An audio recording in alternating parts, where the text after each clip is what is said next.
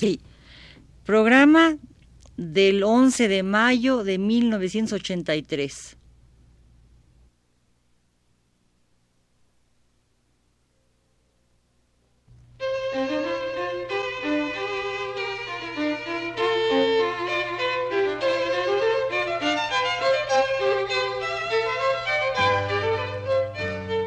Divergencias. Programa a cargo de Margot Glantz.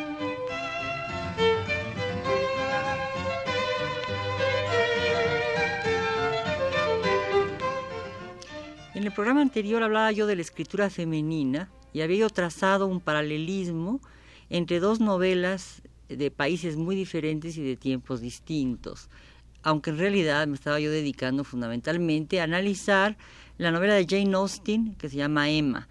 Eh, me quedé yo la vez pasada hablando de Lencho Cabello, que es el personaje que le da nombre a la novela Astucia de Luis G. Inclán, y decía yo que por ser demasiado cerril es enviado por su padre cuando es jovencito a un colegio de jesuitas a, a, un pueblo cercano al campo donde está su rancho.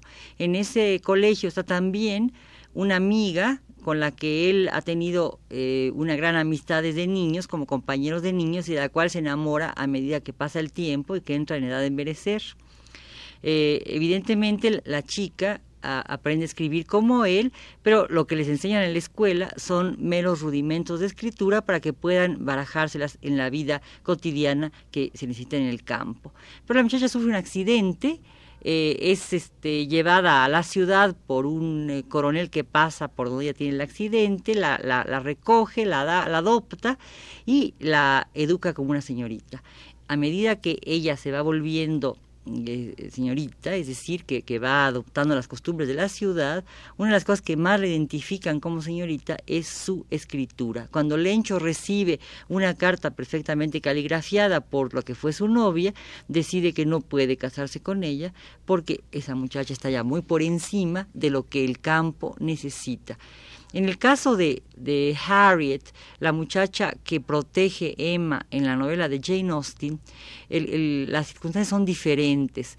Ella eh, tiene que casarse con un hombre más o menos de su condición social y probablemente el único hombre que le corresponda en esa pequeña comunidad es justamente el señor Martin, a quien Emma eh, detesta porque lo considera inferior a esta muchacha, que evidentemente es perfectamente dentro del contexto eh, social de la época, la muchacha que le corresponde a Mr. Martin. Pero como eh, Emma tiene ínfulas y deseos de componer y deshacer en su contexto, ella piensa que no puede casarse con Martin, sino con Elton. Elton es el vicario que quiere casarse, no porque esté enamorado, sino porque lo necesita para su posición social con Emma, pero Emma no se da cuenta. Lo único que Emma advierte es que Mr. Martin tiene una caligrafía que no corresponde a un campesino vulgar, sino a un señor.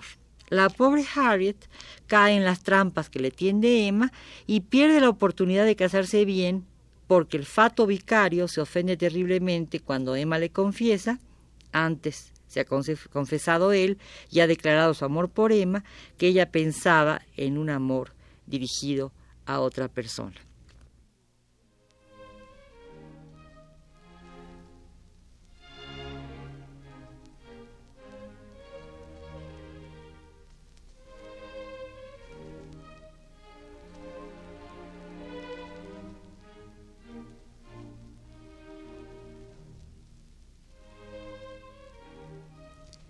El vicario, Elton, deja el pueblo, se va a tomar los baños a la ciudad de Bath, que se llama naturalmente Bath por los baños, y al poco tiempo regresa comprometido con una señorita tan fatua y tan banal como él, pero con la apreciable cantidad de diez mil libras de rentas anuales.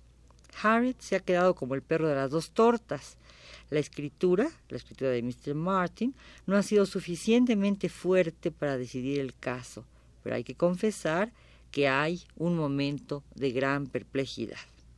La vida ligera y frívola de la pequeña comunidad continúa en medio de cosas cotidianas, pequeñas, aparentemente inútiles, porque eh, las muchachas que pertenecen a cierta clase social en su tiempo no se dedican más que a las cosas de la vida eh, cotidiana, eh, pero no cocinan, no se van al campo, sino que lo que hacen es bordar, participar en reuniones, jugar a las cartas, pero sobre todo bordar y estar en reuniones y eh, visitarse unas a otras.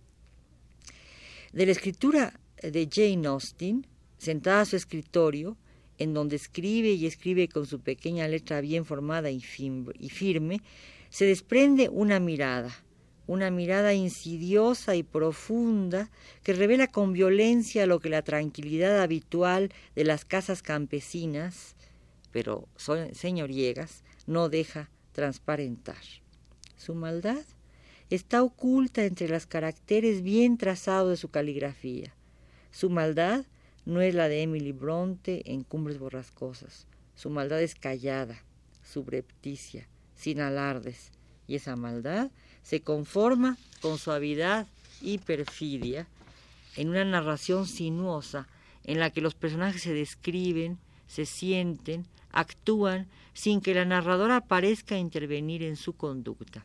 Es evidente que, aunque está en tercera persona, la novela está narrada por Emma, es decir, la escritora Jane Austen escribe en tercera persona, pero con una objetividad tal que como Emma es el protagonista principal, pareciera que todo se maneja de acuerdo con la visión de Emma. Es muy curiosa, la visión de Emma nos va dejando ver muy poco a poco las cosas fundamentales de la novela. Y al final, cuando Emma se da cuenta de toda la realidad, la novela se amplía eh, por la escritura de su eh, autora, pero sin embargo pareciera como que todo está manejado de acuerdo con esta visión, primero miope y luego abarcadora y total, cuando Emma descubre que todas las cosas que ha hecho son absolutamente torpes.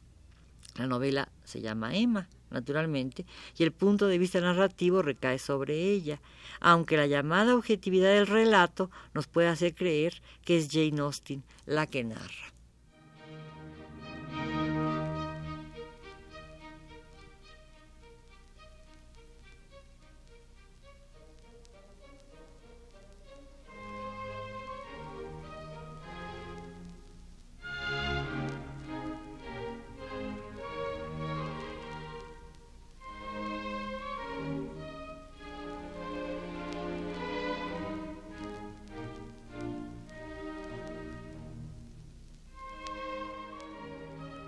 No es así. Jane Austen ha observado, ha callado, ha comido en grandes fiestas, ha bebido, ha paseado, ha bailado con las gentes que luego van a ser narradas. Y su observación es tan perspicaz, tan intensa, que en cuanto ella se sienta junto al fuego, en el hermoso escritorio de madera de cerezo, y toma la pluma, y la moja en el tintero de plata labrada, son los propios personajes los que se ponen a narrar. Y solo al final, cuando el happy ending nos hace trastabillar por su malicia, advertimos que ella es la dueña del relato. Y Emma advierte su engaño, su torpeza, su orgullo y sus errores.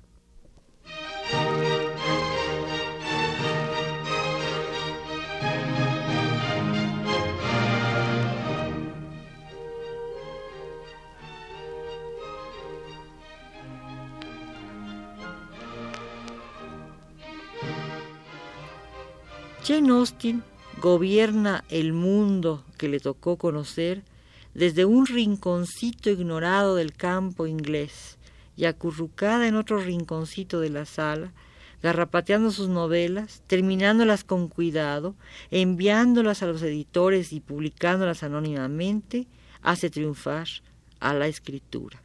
Evidentemente, eh, imagino, no he visto nunca la escritura, pero imagino que la escritura de Emma era tan cuidada, tan precisa como la forma de delinear a sus caracteres. Es la el única arma de esas jóvenes situadas entre los huecos de la vida, hundidas en provincia encorsetadas por la vida familiar y por las pocas oportunidades que le son brindadas a la mujer, ni tan ricas para vivir en una brillante sociedad londinense, ni tan pobres como para ocuparse de las labores de la casa. Todas tienen un buen pasar, y cuando éste se rompe se ven obligadas a trabajar como gobernantas, como institutrices, en casas más alegres porque tienen más dinero, caso de uno de los personajes clásicos de esta novela también, y ese buen pasar se constriñe a los paseos, a los bailes ocasionales, a las visitas a la vicaría, al bordado, a jugar el backgammon para entretener a los viejitos y sobre todo, en el caso de Jane Austen y de las hermanas Bronte, a la escritura. Es evidente que las hermanas Bronte tuvieron que trabajar muchas veces como institutrices, como profesoras, porque su pasar no era tan bueno como el de Jane Austen, que fue protegida por sus padres, por sus parientes. La admiración que Jane Austen deja transparentar en las palabras de Emma y de quienes la rodean cuando se refiere a una buena caligrafía y a una buena composición escrituraria, recuérdese que siempre van juntas, como las novelas de Jane Austen, es decir, no hay una buena carta si no está bien redactada, bien compuesta y además los caracteres son bellos, como la, insisto, las novelas de Jane Austen, nos permite declarar con redondez y definitividad que el campo de la escritura no era un campo ajeno a las mujeres. Yo podría decir, para terminar este programa, que en la escritura y en el bordado las mujeres descollaron en los siglos pasados. En una próxima plática me referiré a la escritura de un personaje que me interesa mucho, que es Ángela Vicario, el personaje de la crónica de una muerte anunciada de Gabriel García Márquez, autor también del coronel No tiene quien le escriba, a pesar de que el coronel Aureliano Buendía se dedicó toda su vida a escribir largas cartas, probablemente también muy bien escrituradas, tanto en redacción como en caligrafía, a aquellos eh, gobernantes que le debían una pensión vitalicia por haber vivido él toda su vida guerreando por la patria. Muchas gracias y hasta la próxima sesión.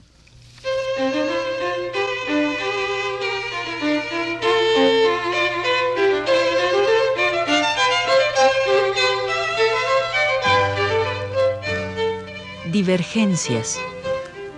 Programa a cargo de Margot Glantz.